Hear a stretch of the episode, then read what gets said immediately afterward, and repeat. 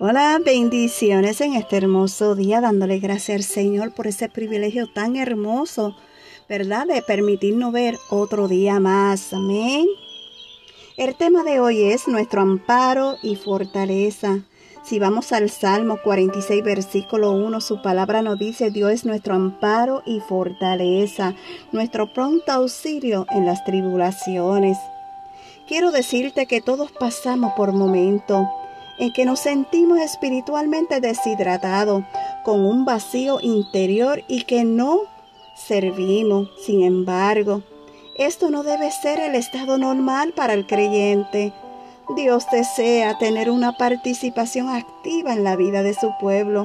Este salmo expresa la confianza y seguridad en Dios durante un tiempo cuando las circunstancias de la vida no son estables o seguras.